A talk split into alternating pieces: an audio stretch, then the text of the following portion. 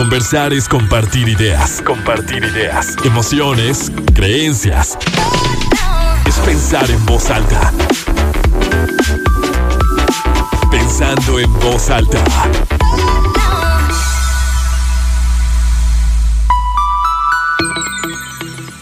¿Cómo están? Muy buenos días, bienvenidos a Pensando en Voz Alta, soy Lucía Olivares y me encanta saludarlos este sábado 19 de marzo de 2022, son las 11 de la mañana con dos minutos, tenemos 18 grados centígrados en el centro de Torreón y en esta ocasión pues muy emocionada del tema que vamos a estar tratando, vamos a hablar de las bodas, de todos los rituales, de las tradiciones, de todo lo que damos por hecho cuando sabemos que una persona se va a casar, ¿no?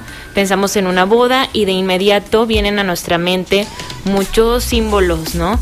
Llegan a nuestra mente esa la imagen de esa persona, sobre todo de la mujer vestida de novia y la decoramos, ¿no? Le ponemos el, el vestido, le ponemos el ramo, vemos, vemos al papá, vemos el vals, vemos el anillo, que también es un símbolo que, que muestra y que viene a indicarnos a la sociedad que esa mujer, que esa pareja están por iniciar un, una vida juntos de una forma distinta. Y, luego no nos hemos dado el tiempo, me parece, de cuestionar por qué hacemos todo lo que hacemos, por qué tenemos que seguir esos pasos, cuál es el origen, qué significan.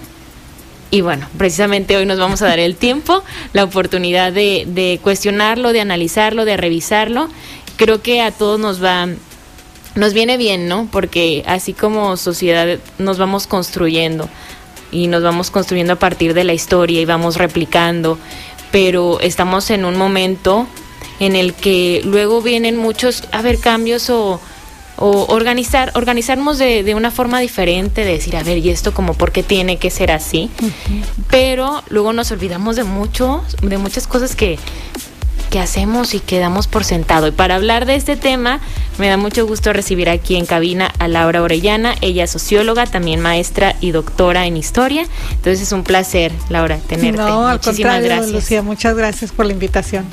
Pues sí, desde la sociología, desde la historia, creo que no hay mejor manera de abordar esto, de, de todo lo que implica también porque así me lo decías cuando hablábamos por teléfono, socialmente el, el matrimonio, ¿no? Que al uh -huh. final de cuentas, pues a eso se refiere, ¿no? O, o, esa es una de sus principales funciones, ¿no? Como el, el formar una familia, el claro. núcleo de, de, la sociedad. Y ojo, digo formar una familia porque en su origen así se pensaba el matrimonio. Ahora ya se conoce que tú te puedes casar y que puedes tener entre tus acuerdos de pareja el no tener hijos, sino simplemente querer tener ese compromiso, vivir en pareja, construir juntos y, hasta ahí. Pero se supone que el núcleo de la sociedad es justo la familia y que por eso venían los matrimonios, ¿no? Claro, sí, sí. Sí, bueno, este, ya, ya platicábamos eh, por teléfono que desde la sociología, desde la antropología, desde la historia, hay, como, hay bastante interés en estos rituales, ¿verdad? Porque eh, ya lo comentaba, son, son bastante antiguos, aunque van cambiando de sentido, ¿no? Eh, uh -huh. Lo interesante yo creo que es que se mantienen, se mantienen ciertos rituales, pero eh, bueno, los antropólogos, las antropólogas actuales también ven que estos rituales también se van modificando los significados, los, el sentido, ¿no? Entonces, lo interesante es, son, es este proceso de rito, ¿verdad? De, de um, estos actos, digamos, que, que, llevan una secuencia, que están codificados y que son simbólicos, ¿no? Uh -huh. Y que por lo general estos rituales los consideramos como un patrimonio, aunque a lo mejor no lo tengamos como muy en la mente, ¿verdad? Pero lo consideramos como un patrimonio de la comunidad, de la familia, del, del, del lugar en el que estamos, ¿no? Entonces, eh, son interesantes porque eh, también se ha estudiado que estos rituales marcan como cambios eh, eh, muy importantes en, en, el estado de vida de las personas, ¿no? Uh -huh. Si nos fijamos en los rituales, claro que estos rituales han, han, ido cambiando. Por ejemplo, ahora quizá un ritual importante es el término de una carrera, cuando a lo mejor hace 100 años claro. pues, eso no estaba presente. Uh -huh. Pero son cambios, digamos, que marcan otro estado de vida, ya lo decías tú al principio, uh -huh. ¿no? marcan otro estado de vida para la, para la, en este caso la pareja, ¿no? A mí me, me parece interesante cómo antes, por ejemplo, pues era imposible que una pareja, o al menos no se concebía que una pareja eh, tuviera un hijo antes de casarse. y ayer que, que hacía una búsqueda ahí en Google, veía que ahora hay vestidos de novia para embarazadas. Entonces, eh, también se va modificando, ¿no? Pero este estado de vida, eh, a pesar de que una pareja puede cohabitar junta y pueden tener hijos, muchas veces se marcan también esta pareja el, o, se piensa, digamos, en casarse, ¿no? O sea, finalmente hay un momento, no todas, pero muchas parejas que dicen, bueno, eh, a pesar de que ya vivimos juntos, de que tenemos, tenemos un hijo o dos, pero vamos a dar el paso, este paso, este ritual de casarnos, ¿no? Entonces, porque de alguna manera marca este cambio de estado de vida. hay, hay, un antropólogo que los llama como ritos de pasaje, ¿no?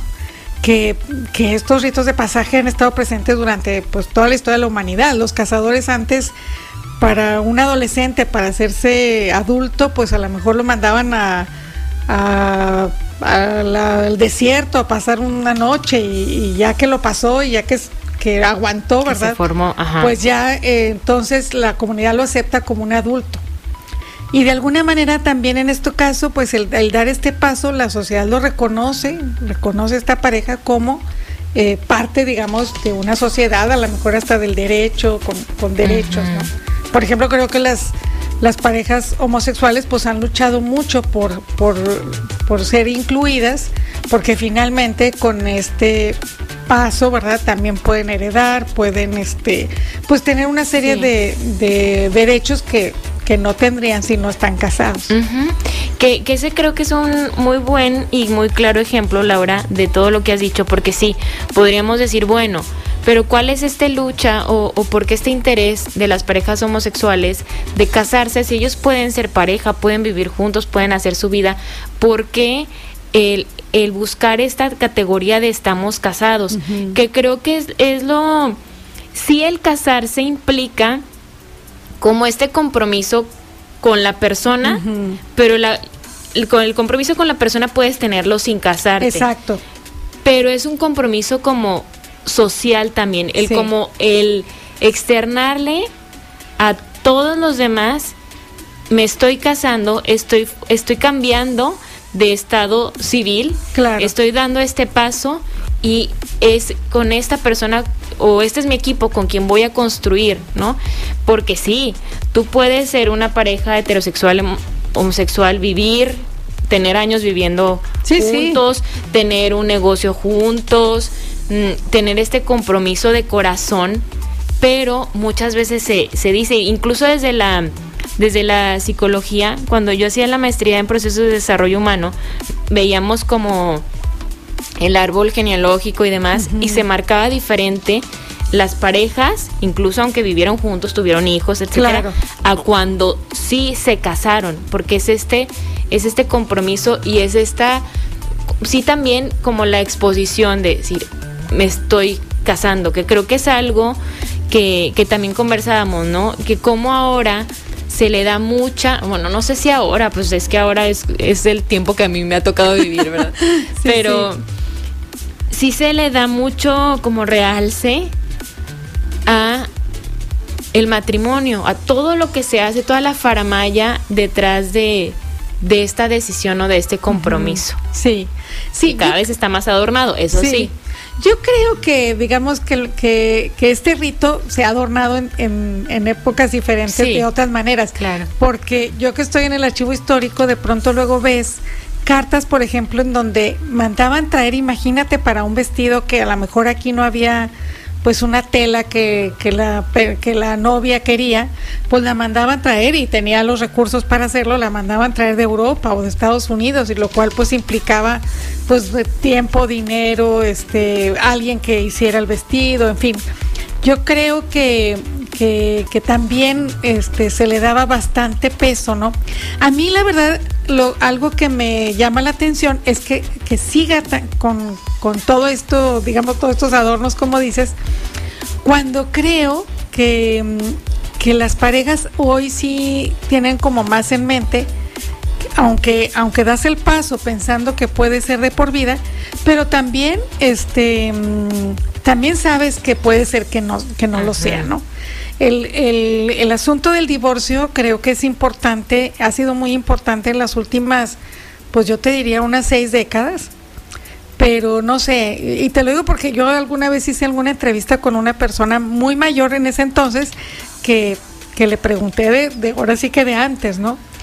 Pero aquí en Torreón, ¿no? Pero una mujer divorciada, ella me decía, era una, una mujer que, que, estaba muerta socialmente. O sea, nadie, legada, ¿no? nadie la aceptaba, ni a sus hijos, ¿no? Ella me platicó en una ocasión de una persona que ella conocía casada con un divorciado ni siquiera era divorciada, que en el Casino de la Laguna llegó una fiesta, se sentó en una mesa se y levanta. nadie se sentó con ella, ¿no? Entonces, yo creo que eh, este asunto del divorcio, que te digo, ha estado presente en los últimos 60 años, también está en la mente de las personas que que se casan, aunque no te casas con esa, claro. con esa intencionalidad, pero sabes que puede suceder, ¿no?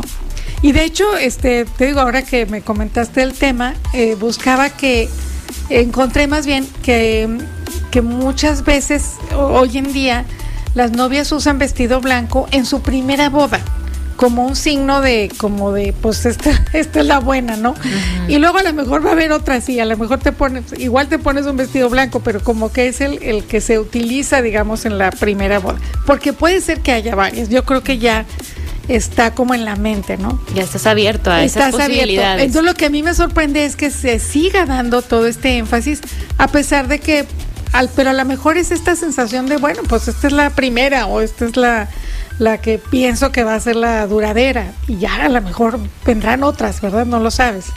Porque qué significa también para nosotras como mujeres la boda. Yo siento que es un es una imagen, o sea que si es una imagen es un es un momento que a lo mejor hemos idealizado mucho. Totalmente, claro, como totalmente. Verte ¿no? vestida prácticamente como una princesa. Sí, ¿no? sí, sí, sí, sí. Sí, yo creo que que esta mi imagen de la novia de la boda este pues tiene que ver también con toda una serie de novelas, de películas, de este como de, de todo todo el aspecto como más literario está presente en, en las bodas, ¿no? Este momento culminante, ¿no? Que te digo, yo creo que, que, que eso está cambiando, pero, pero claro que, eh, no sé, hace unas décadas era el momento, uh -huh. era el momento para una mujer, sí. ¿no? Sobre todo. Este, creo que eso ha ido cambiando también con, la, con la con la inclusión de las mujeres en la, en la, en la vida del trabajo, de, del estudio, ¿no? En donde muchas mujeres dicen, no, pues ya no es el momento, a lo mejor es, este, hay varios Es un momentos. momento importante, es pero importante. no es el máximo. Sí, porque creo que tal vez podemos, o se pudo haber entendido como el, el paso más importante que estás dando porque te preparas o te preparan como, como niño, o sea, en tu familia, como niña, como adolescente, para tú desarrollar esas, esas aptitudes para ser una buena esposa, para ser una buena mamá, para formar parte de la sociedad desde este punto, ¿no? Desde, claro. desde este rol de, de, mujer madre, de mujer esposa, de mujer cuidadora, y que ya nos hemos entendido, creo que desde hace varias décadas, como una mujer también est estudiada, preparada, trabajadora, independiente, pero aún así, creo que eh, de todos modos para muchas mujeres, me incluyo, o sea, como el, el momento de sí, una sí, boda sí, es especial, porque porque creo que muchas historias, muchos cuentos, como decías, muchas novelas terminan allí. Claro. Y se piensa que es como el, el final feliz, ¿no? como el el pasillo así de la iglesia, así el pasillo que te conduce a la felicidad eterna. Claro, sí. No, y es que bueno, eh, eh, si tú ves las películas de Disney, pues así, así termina, así es, ¿no? ajá. O sea, terminan en ese momento. Lo, lo interesante quizás es lo que viene después, ¿no? Este, que, que ya esas, esas películas no, no lo abordan tanto, ¿no? Pero sí, sí creo que sigue siendo un momento que ha permeado esto que hay gente, hay historiadoras, historiadores que, que lo ubican, digamos, como dentro de una larga corriente que ya tiene siglos, que es el amor romántico, ¿no? Pero no siempre ha existido esta idea, esta noción del amor romántico, ¿no? Este, las parejas antes pues se casaban por motivos muy prácticos, o sea, pues ahora sí que para ayudarse en la, en la, en la economía, para juntar familias que este, tenían recursos este, eh, disgregados, entonces para, para reunirlos, entonces por muchos motivos, ¿no? Se, sí, por muchos convenios. Sí, pero, pero, pero sí, el amor romántico empieza a, pues a como a, a sentarse en, en la sociedad y uno lo ve, este, por ejemplo, en el archivo tenemos cartas, ¿no? Donde tú ves que empieza como a surgir esta idea del amor romántico, ¿no? Porque el amor romántico, por ejemplo, eh, uno de los elementos es que tú eliges a la pareja. O sea, que, es tu elección, no la de tus papás. Entonces, por ejemplo, una feminista que nació en Lerdo, muy importante, Hermila Galindo, ella, por ejemplo, decía, ella hablaba de que, de que la sociedad tenía que admitir el amor libre. Pero el amor libre ya lo entendía como esta libre elección, que no este que no estaba este, o sea, que no tenía que ser la de los papás, a alguien más, sí, sino la de la, propia pareja, ¿no?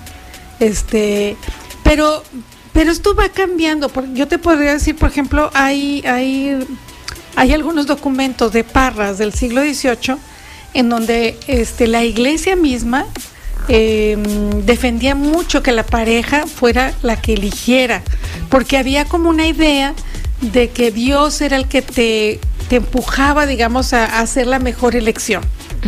y, la, y la de los papás podía tener como un este, una una conveniencia exacto exacto. Entonces lo que te digo es que eh, eh, va cambiando va modificándose este el siglo XIX fue un siglo en donde la, familia se hizo como, se fue haciendo como más pequeña, digamos, de, familias extensas. se fue, se fue haciendo como más pequeña, pequeña, pequeña hasta que hasta quedar el siglo XX con mamá, papá e hijos, ¿verdad? La, matrimonio heterosexual con, con hijos, con pocos, a partir de la pastilla anticonceptiva sobre todo. Pero esto no ha sido siempre igual, ¿no? Sí. De esto, y justo esto vamos a hablar, y de esto se trata el programa, de cómo todo ha ido cambiando y, se ve reflejado en aspectos a lo mejor que no nos damos cuenta, pero tienen claro su origen, tienen su historia. Para esto me acompaña Laura Orellana, socióloga. Vamos a hacer la primera pausa y seguimos hablando de los rituales de las bodas. Pensando en Alta, soy Lucía Olivares. Hoy hablamos de los rituales, de todas las tradiciones de las bodas. Ya saben, si ustedes nos quieren compartir alguna experiencia u opinión, por supuesto, nos pueden escribir, me pueden escribir en, en redes sociales. Estoy como arroba Olivares Lucía o a nuestro WhatsApp 8711-201-955. Y si estoy platicando con Laura Orellana, socióloga, maestra y doctora en historia. Y le decía a Laura ahorita en el corte que, que yo leía esto que luego es muy común que se diga, el novio no puede ver a la novia antes de la boda. Y que estaba, este, encontré que se trata, o que más bien es porque como antes los matrimonios estaban arreglados por los papás, muchas veces no se conocían hasta el momento de la boda y que si se veían antes podrían llevarse una sorpresa no grata y que dijeran, no, yo mejor ya no me quiero casar, que se arrepientan y que por eso, no sé, que en realidad por eso es, luego se dice que es hasta de mala suerte y demás. Y, y esto sacándolo a colación por, por cómo se ha ido como progresando y evolucionando en esto que mencionabas, Laura, como el amor romántico o el amor que tú eliges que creo que es desde la parte madura también, porque cuántas veces no, y, esto lo podría observar desde la psicología, inconscientemente vas eligiendo por lo que quieren tus papás para ti o por lo que tú escuchas que es lo mejor para ti o quién te conviene, porque todavía se alcanza a escuchar estas palabras o estas frases de que te conviene más este muchacho, te conviene esta muchacha, es de buenas familias, o eh, los valores, o el trabajo, o lo que ya sabes, o, lo que uno misma como mujer o como hombre va reconociendo porque la sociedad así lo reconoce, como cualidades o características que son más buscadas o que son más aceptadas o que son muy positivas para un matrimonio, ¿no? claro.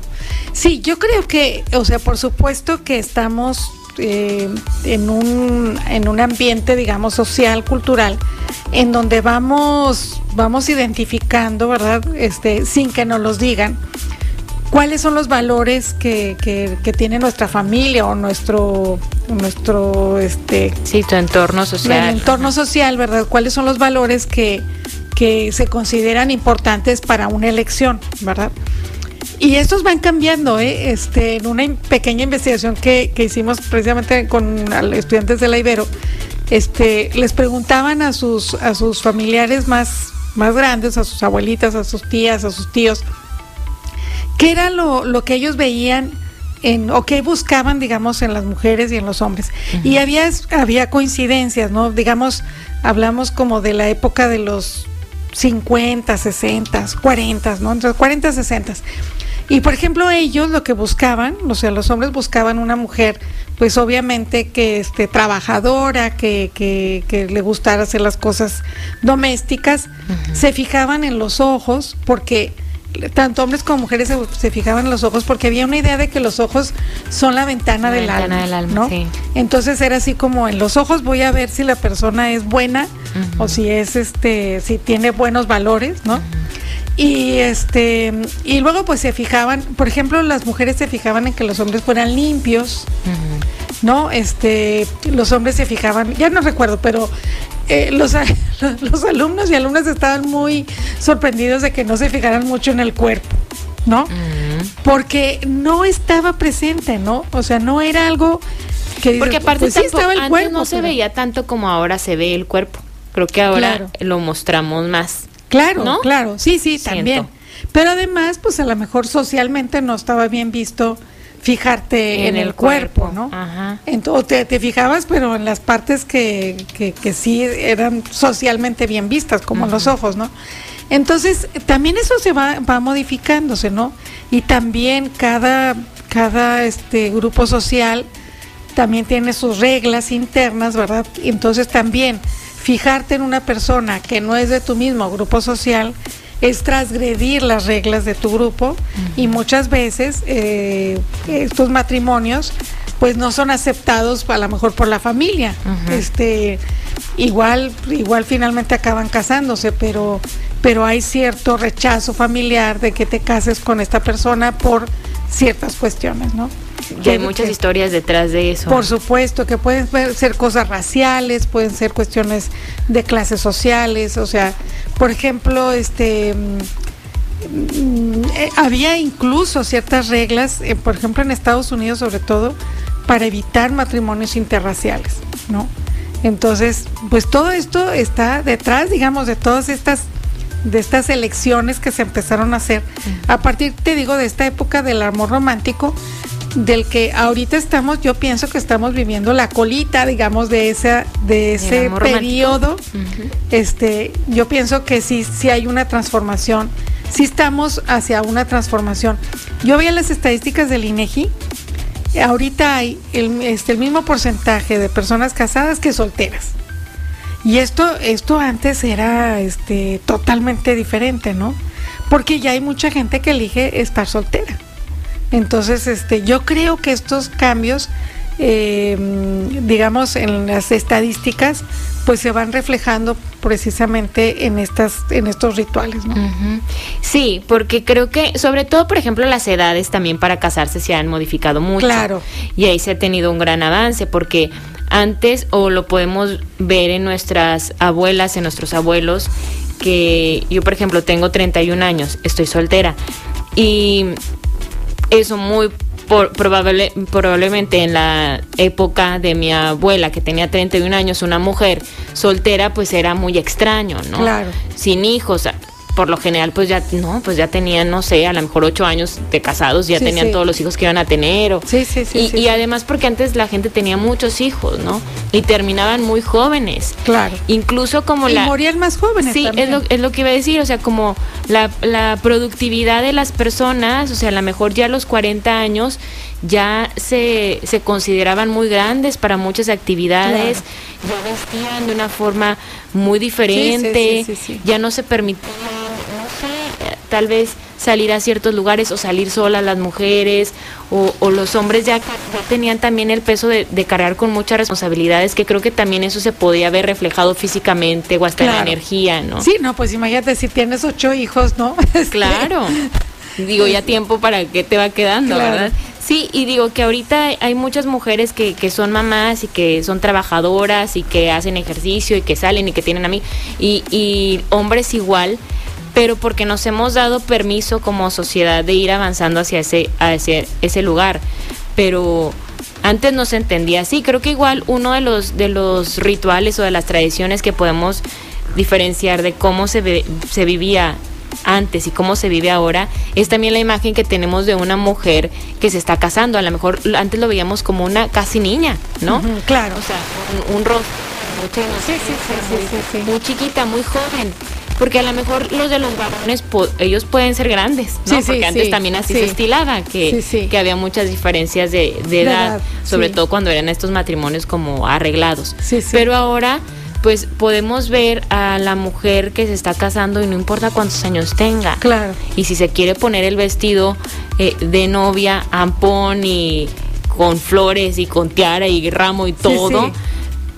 Pues Sí, nadie lo ve nadie extraño. lo va, sí, Sí. Y, y nadie lo va ni lo tendría por qué juzgar. Creo que esos Sí. también son como avances, ¿no? Sí, pues yo, yo, a mí no me gusta como hablar de avances porque cada periodo histórico Es responde a una claro. realidad distinta, ¿no? Tienes razón. Este, no, mm, yo creo que esta, esta realidad, digamos, tiene sus Cambios. tiene sus, este, cuestiones bien interesantes, pero también tiene sus dificultades, ¿verdad? O sea, yo, yo también digo, obviamente, pues a mí me parece mejor, este, que una mujer pueda casarse más grande, ¿no?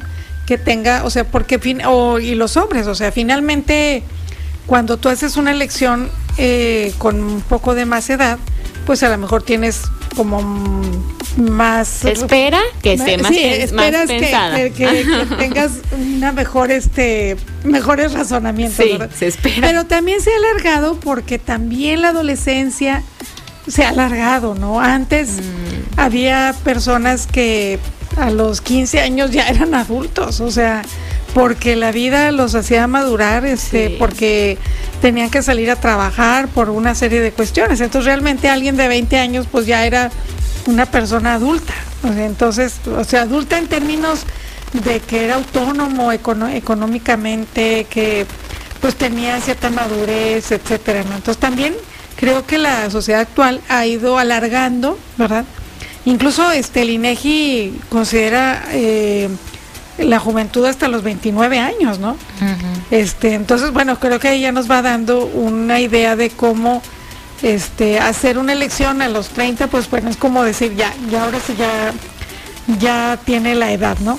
Eh, fíjate que vi que en el, do- en el 2020, este, en las estadísticas del INEGI, según esto a mí me pareció, in- in- pues así como bastante extraordinario, que la edad promedio de las mujeres para casarse es de 30 años y de los hombres de 33 Ujú. en promedio, o sea, la verdad que me parece, pues sí, muy, muy significativo, ¿no? Sí. Yo creo que si ves estadísticas de hace 50 años era, no sé, por lo menos unos 10 o 12 años menos Menos, sí. sí, de, sí. por parte de los dos, ¿no? Y qué interesante eso que dices, Laura. Tienes toda la razón de cómo, digo, estamos abordando y estamos hablando de las bodas, de los matrimonios, de cómo se está viviendo ahora, cómo se ha vivido antes.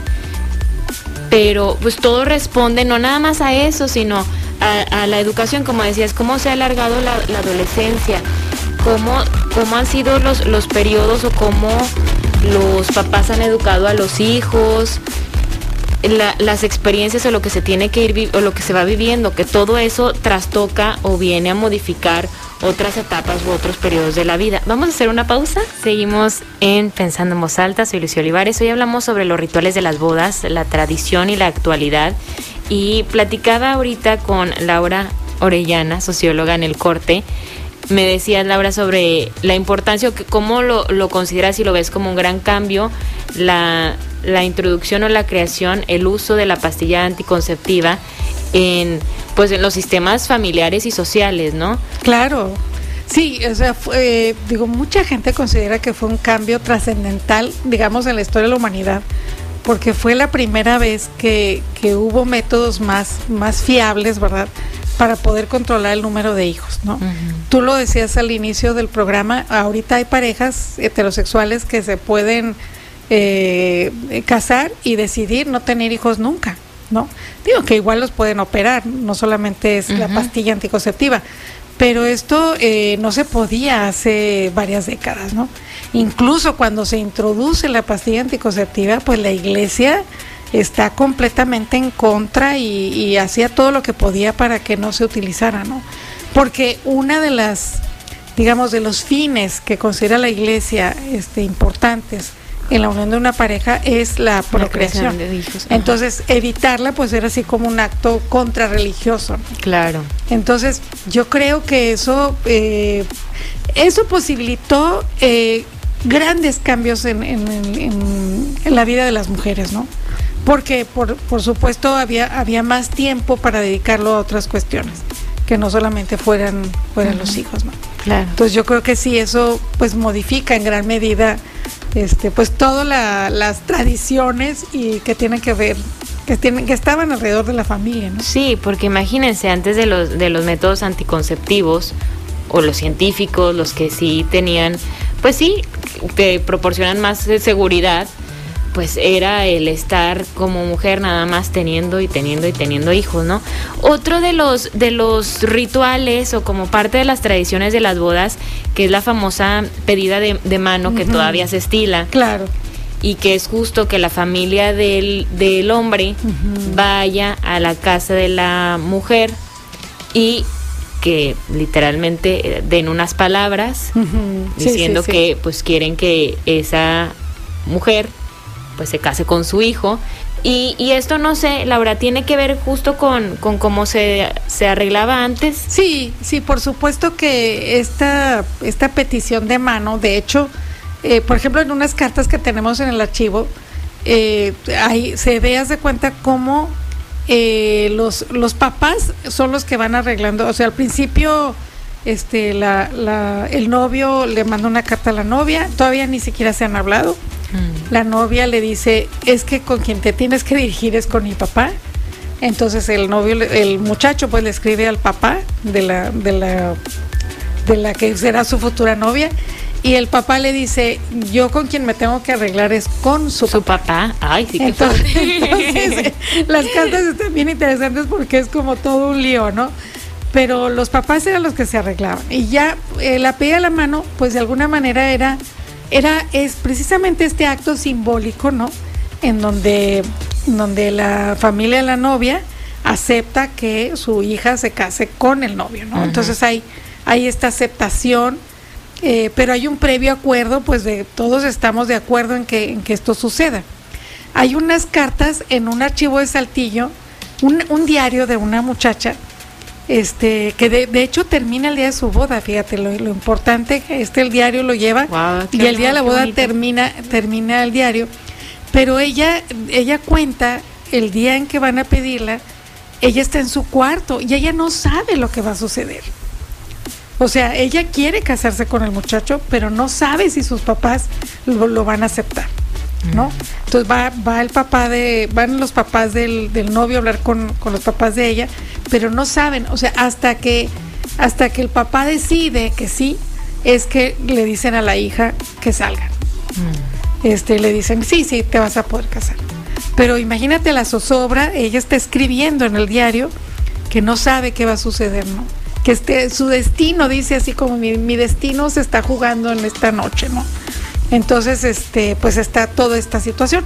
Me parece que ahora es, sigue el rito, pero eh, eh, ya la elección, pues por lo general la hacen los novios. Sí, ya es como un mero protocolo, ¿no? Es un protocolo. Y de hecho yo también he visto que en esta pedida de la mano, que también hay muchos jóvenes que utilizan como una cierta originalidad, ¿no? Siento que ahora algo que se juega mucho es, eh, cuando no es así como tan protocolario, como una cierta originalidad de, de cómo pedir la mano de la novia, ¿no? Desde este, o sea, la entrega del anillo, todo esto, desde que el, perrito que lleva el anillo, que te lo ponen en un lugar este que, algo que es especial para los dos. sí. ¿verdad? O, hacen un flash mob para este hacer la pedida, o sea, yo creo que también ahora hay como muchas maneras de hacerlo, pero siguiendo el rito, ¿no? Que es la pedida de la mano o la entrega del anillo o todos estos ritos que están presentes desde hace muchos, o sea, desde hace siglos, pero con sentidos distintos. Eso creo que es bien importante, el que sea un sentido, o sea, que tú al final de cuentas le das sentido a eso, porque luego pudiera caer o parecer que que es como crítica de que ay la pedida de la porque es, luego hay sí hay personas que lo ven desde esa desde ese punto ay la pedida de la mano o ay el anillo o ay, el vestido de blanco, que tú puedes decir, bueno, yo lo resignifico, ¿no? Exacto, exacto. Le doy este lugar a o, sé que forma parte de la tradición y a lo mejor no me voy a ir saltando los rituales y por muy que a lo mejor no me parezca muy lógico que yo tengo que dar un anillo si me quiero casar con alguien, pues me puedo casar sin darle el anillo, pero sé que a lo mejor todo el mundo le va a estar preguntando, ¿y el anillo? O sea, ¿cómo que te vas a casar si no te dio un anillo? Porque sí pasa. Sí, sí, sí, sí. Y al final de cuentas estamos inmersos en esta sociedad que no tenemos por qué darle gusto a nadie, pero tampoco está cómodo como que andarle explicando tus decisiones a toda la sí, aunque también los rituales van modificándose, ¿verdad? Sí. también creo que eso es interesante de hecho, una de las, de las antropólogas que, estudian los rituales de matrimonio, y de hecho hizo un estudio entre matrimonios en Francia en el siglo XXI, lo que dice es cómo, cómo se van transformando los rituales dentro del, dentro del marco, digamos, de las tradiciones. O sea, sí hay tradiciones que continúan, pero también hay transformaciones. Y ella lo que dice es que a través de, la, de los rituales del matrimonio podemos ver cómo se ha transformado la sociedad. O sea, los rituales nos van diciendo cómo se transforma, ¿no? ¿Y ahorita qué podríamos decir? Yo creo que algo que, por ejemplo, ya hemos apuntado algunas cosas, ¿no? Yo creo que ahora es importante dentro de los rituales la participación de la pareja, ¿no? O sea, antes era un ritual que prácticamente dominaba o se dominaban los papás, la familia. Este, creo que ahora la pareja es la que decide y que ahora se admite, por supuesto, que haya parejas heterosexuales, homosexuales o con muchas variantes, ¿no? Este, yo creo que esa es una, una posibilidad. La otra, yo creo que es, mm, a mí me parece que es muy importante hoy, eh, como la originalidad que aportan. O sea, yo creo que los, la pareja sí siente que, que puede, eh, dentro del marco de la tradición, puede meter algunos elementos originales, hacerlo suyo, ¿no? Entonces, pues digo, a lo mejor este, desde que a lo mejor, que eso ya se usaba antes, pero a lo mejor el novio se pone un vestido de charro, un traje de charro, este, a lo mejor la novia le da algún toque ahí al vestido, no sé qué, qué sé yo, ¿no?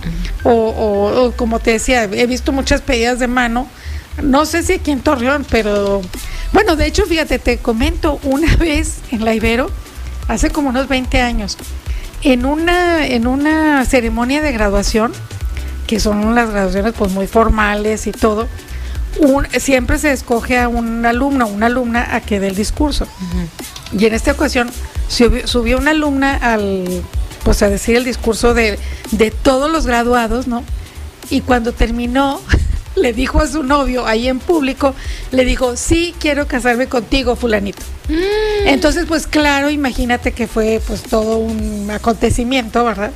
Este, pero esta, esta, como estos elementos de originalidad, que yo de repente he visto algunos, este, creo que también es, eh, ahora son importantes, ¿no?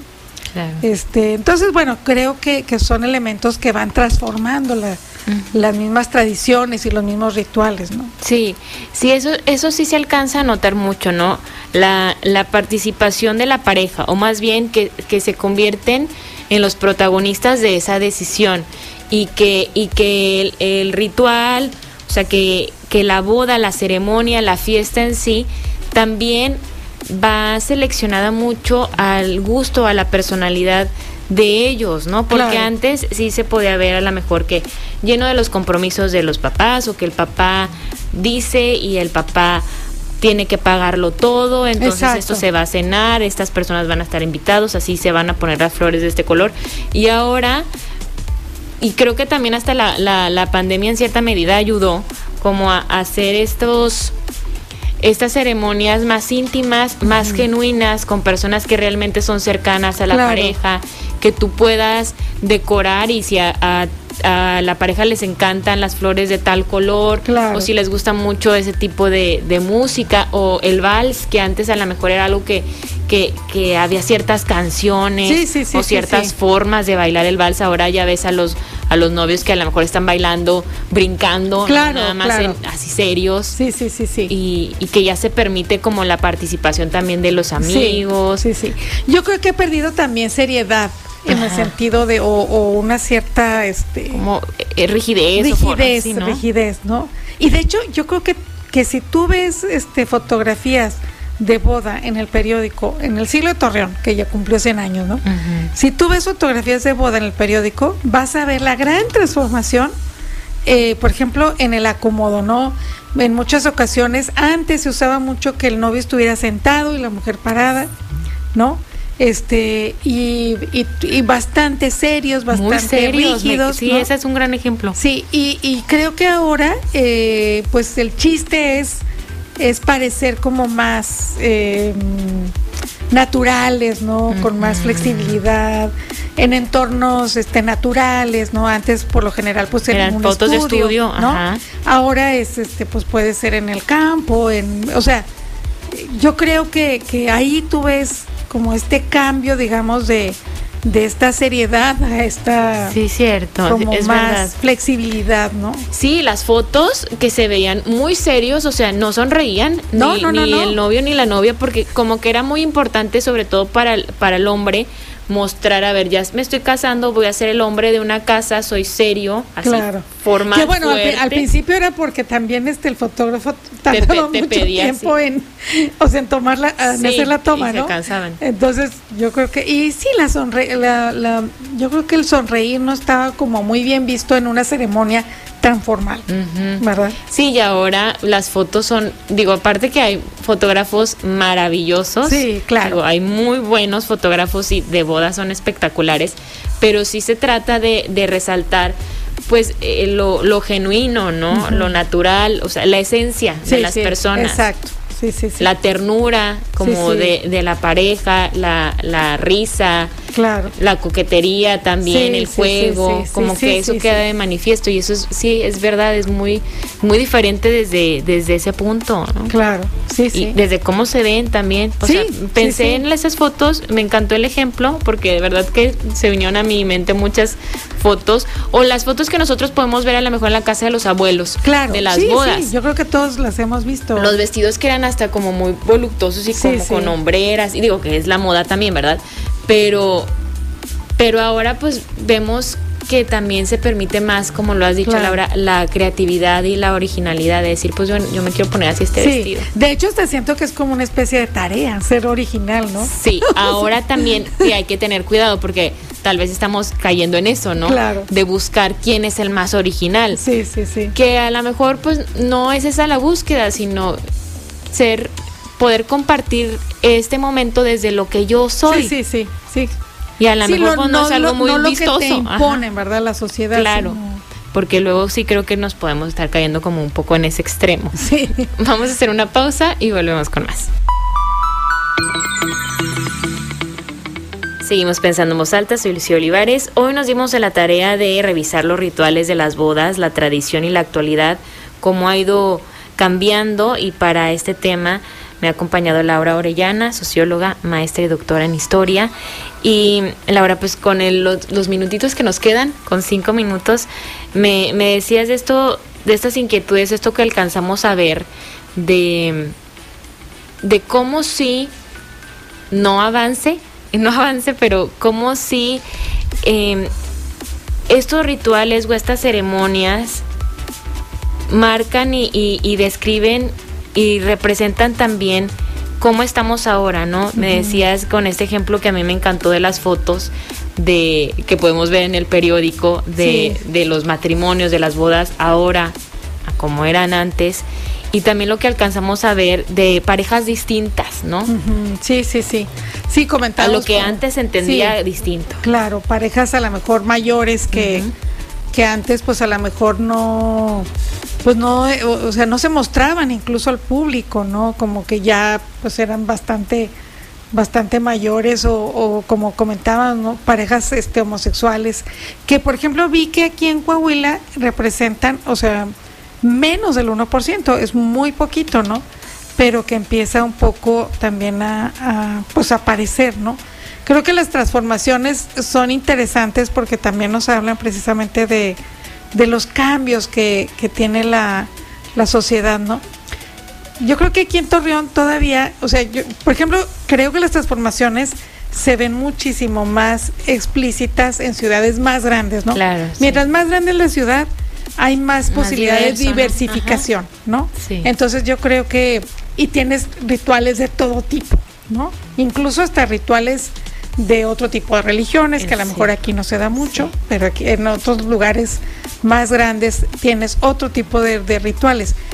Creo que aquí eh, todavía somos una sociedad un poco homogénea hasta cierto punto y, la verdad es que estoy diciendo algo que no que no es cierto porque hemos estado hablando creo yo de, de los rituales como de clase media clase alta pero hay otros rituales por ejemplo este el robo de la novia que se usaba mucho en eh, no sé hasta qué punto se sigue utilizando en, entornos más del campo, ¿no? Este, pero era todo un ritual también, instituido, ¿no? No era así como que me la robé y ya, sino era todo un ritual de, pues me la robo y entonces ya nos casamos. Era una manera de asegurar que... Que sí. Que, que sí, me, me tengo que casar con ella porque... Este, ya me la robé. Porque ya me la robé y entonces los papás van a, tienen que acceder porque ya se dio esto, ¿no? Que también se prestaba a muchas situaciones de, abuso de poder, pero en otros casos era una, una elección previa y pues que se ponían de acuerdo y pues este y este robo digamos se daba con permiso de, de la pareja, ¿no? Incluso a lo mejor hasta de los mismos papás. Sí, que sí, que si lo vemos también como en, en, en cómo lo nombramos, o, o sea, verbalizarlo, decir el robo de la novia, el pedir la mano de la novia, a lo mejor desde una perspectiva feminista se podrá entender como esta, este como si eh, lugar de poder, ¿no? Claro. Del hombre hacia la mujer. Claro. Que creo que ahorita lo seguimos nombrando así, pero ya es desde otro lugar y creo que eso también es bien importante mencionarlo. sí, y yo creo que eso que dices es súper importante porque también creo que ante, ante los cambios y ante, por ejemplo, la introducción del feminismo y todo esto, yo creo que también tiene que haber una transformación del lenguaje, ¿no? Y esto que mencionas a mí me parece muy importante, ¿no? Sí, eh, eh, porque se dice que lo que no se nombra no existe. Exacto. Entonces es bien importante.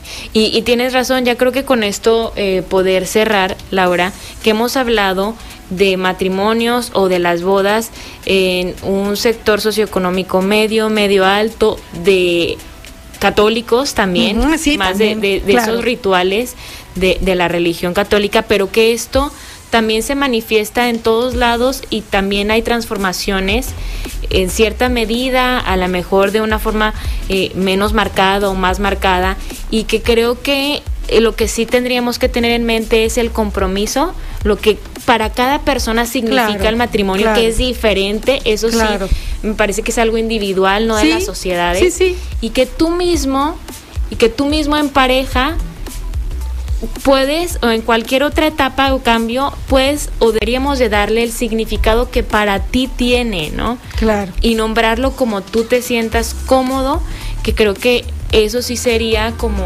hacerlo genuino. Claro. No tanto el borlote, sino hacerlo genuino para Sí, como hacer una reflexión, como decías al inicio, ¿no? Que no que no tomemos los rituales como algo que se nos imponen, sino... Exacto, como algo propio. Exacto. Laura, te agradezco muchísimo. No, al contrario, Lucía, muchas gracias por la invitación. Muchas gracias. Gracias a los radioescuchas. Gracias a ustedes, gracias a David Pantoja también a los controles. Soy Lucía Olivares, nos encontramos el lunes con la información, el martes, hasta el martes con la información.